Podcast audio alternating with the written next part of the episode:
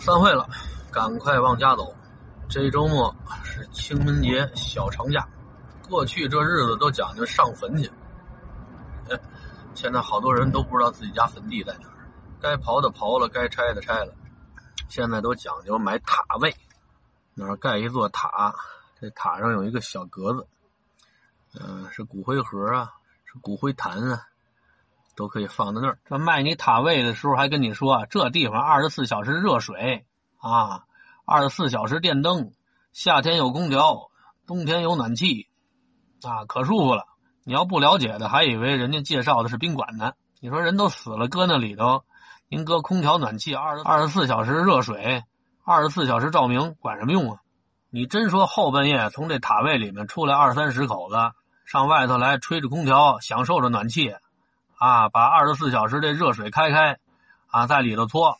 要万一再碰上俩色鬼，扒着门缝看里头这女鬼洗澡，里边这女鬼一边搓一边把假牙摘了往外砍，你个死老鬼，滚！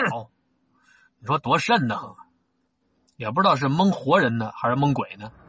清明和重阳是这几年刚刚复苏的传统节日，以前的几十年都没人在乎这节日，都知道以前有这个节，但没有说国家因为这节就给放假的。这几年啊，这算是一个惠民的政策吧。清明节是踏春，重阳节是赏秋。自打疫情以来，甭管说大长假、小长假，北京人都老老实实的，很听话，让在哪儿待着就在哪儿待着。想出去玩玩啊，北京周边，你说是风景区啊，你说是什么公园啊，也都不少。老百姓最容易知足了，你甭说没法去外地旅游啊，你看看还有那个封城封小区的呢，你现在和人家唐山和东北的一些城市比，您这就是谢天谢地了。那天发的那段视频里面提了这个这个老师收受家长的礼金这个事儿，我为了确认一下，还专门和我们家阿姨打听了一下。我说你们家孩子当初在吉林上学的时候给老师掏过钱吗？我说小学没掏过，上初中的时候掏过，啊也没多少，二百块钱，好像这老师没怎么看得上。哦，我说那退回来了，没有，那送出去怎么可能退回来？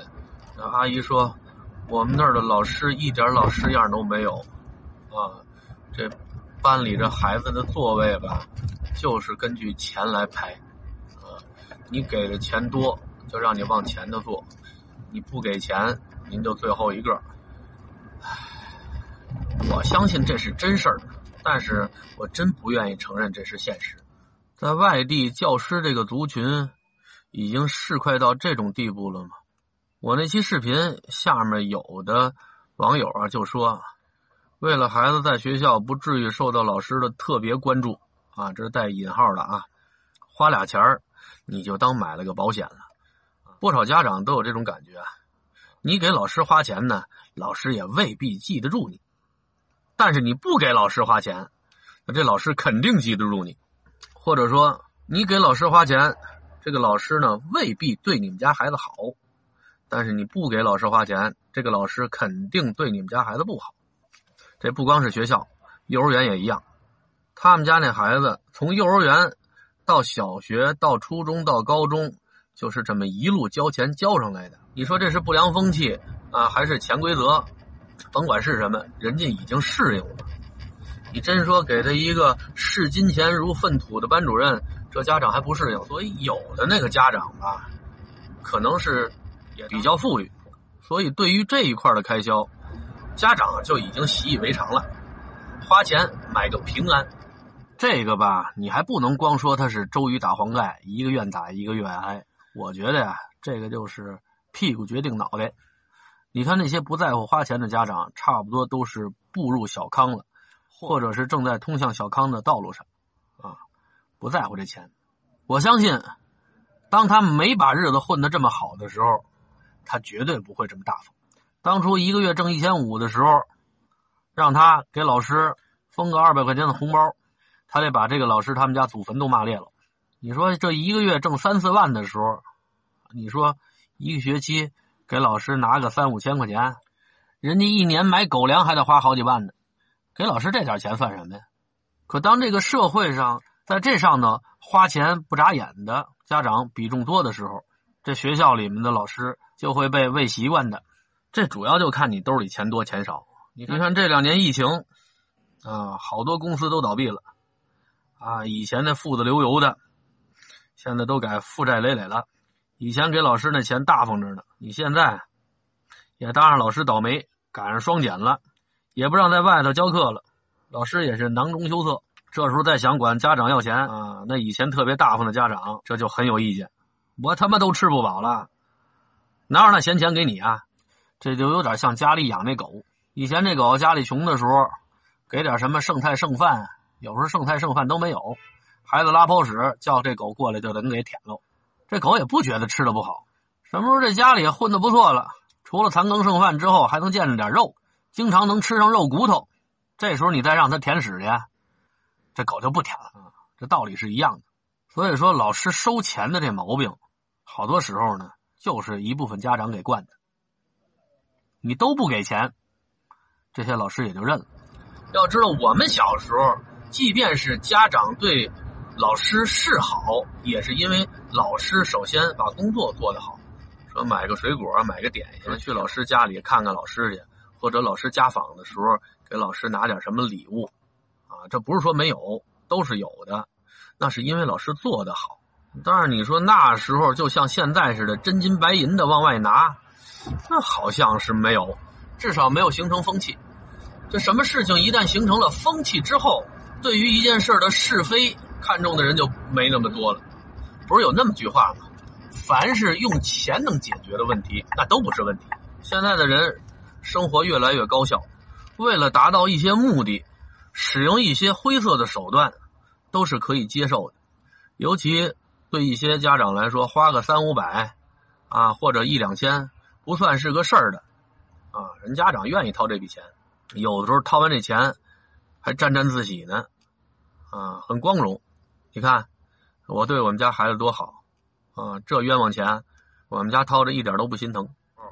所以我那视频上，啊，有的朋友说，花俩钱破财免灾就破财免灾了，啊，一有这种声音发出的时候，后面就会带来许多反对的声音。但那意思呢，就是你是助长了不良风气，啊，咱们应该和不良风气做斗争，这就是正反两方。那你们说他们谁说的对呀？这正反两方都有道理，不光在学校。你看，呃，路边设卡收钱的，你甭管是不是衙门口的，挂着个牌子他就敢收钱。有的那收钱呢，也知道自己这个不合理不合法，所以呢，他收的并不多。有的时候司机这手抠里面有零钱，随手就给了，啊，连问都不带问的。多少重要的事儿呢？我有那闲工夫跟你废话，所以收费的都盼着能碰上这种大方的主。不是有那么句话吗？英雄不问出处，这是收钱不问干嘛啊？你凭什么收啊？但是人和人不一样，就有那爱较真儿的。你要说赶上我妈那样爱较真儿的，那这主这钱你甭说二十，你十二他也收不上来。你要赶上收钱这个，多少有点黑社会的背景，那就另说了。这时候你就得盼着国家在这点啊打击黑恶势力了。你看现在走到哪儿都能看见红色的条幅啊，号召打击举报黑恶势力。咱不知道这个条幅能管多大用。但面临这种事儿的时候吧，就看你更看重什么了。你要像我妈那样更看重钱，这件事儿我不着急，我叉着腰在这儿和你对着骂。四个小时，我让你后面的钱都收不上，那收钱的那个肯定怕这样。你甭说不收你这钱，从兜里再掏二百，您拿走，赶快走，别耽误挣钱。有的呢，不缺钱，但就是喜欢较这个真儿，讲这个理。你得给我说明白了，凭什么收钱？有的那个道路桥梁啊，是人家老百姓自己花钱修的，公家一分钱没掏，也没有任何补助，那人家拉根绳收钱。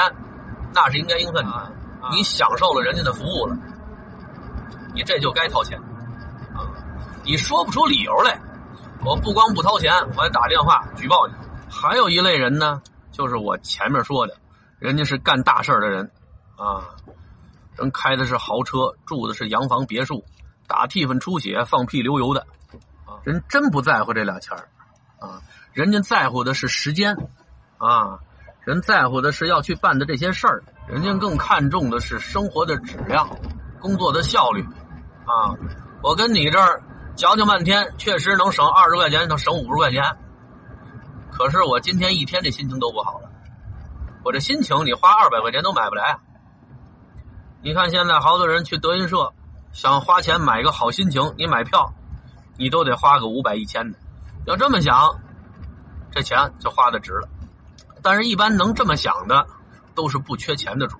我记着，王志文当初和许晴演了一部片子，这王志文是做陶艺的，这许晴是干嘛的呀？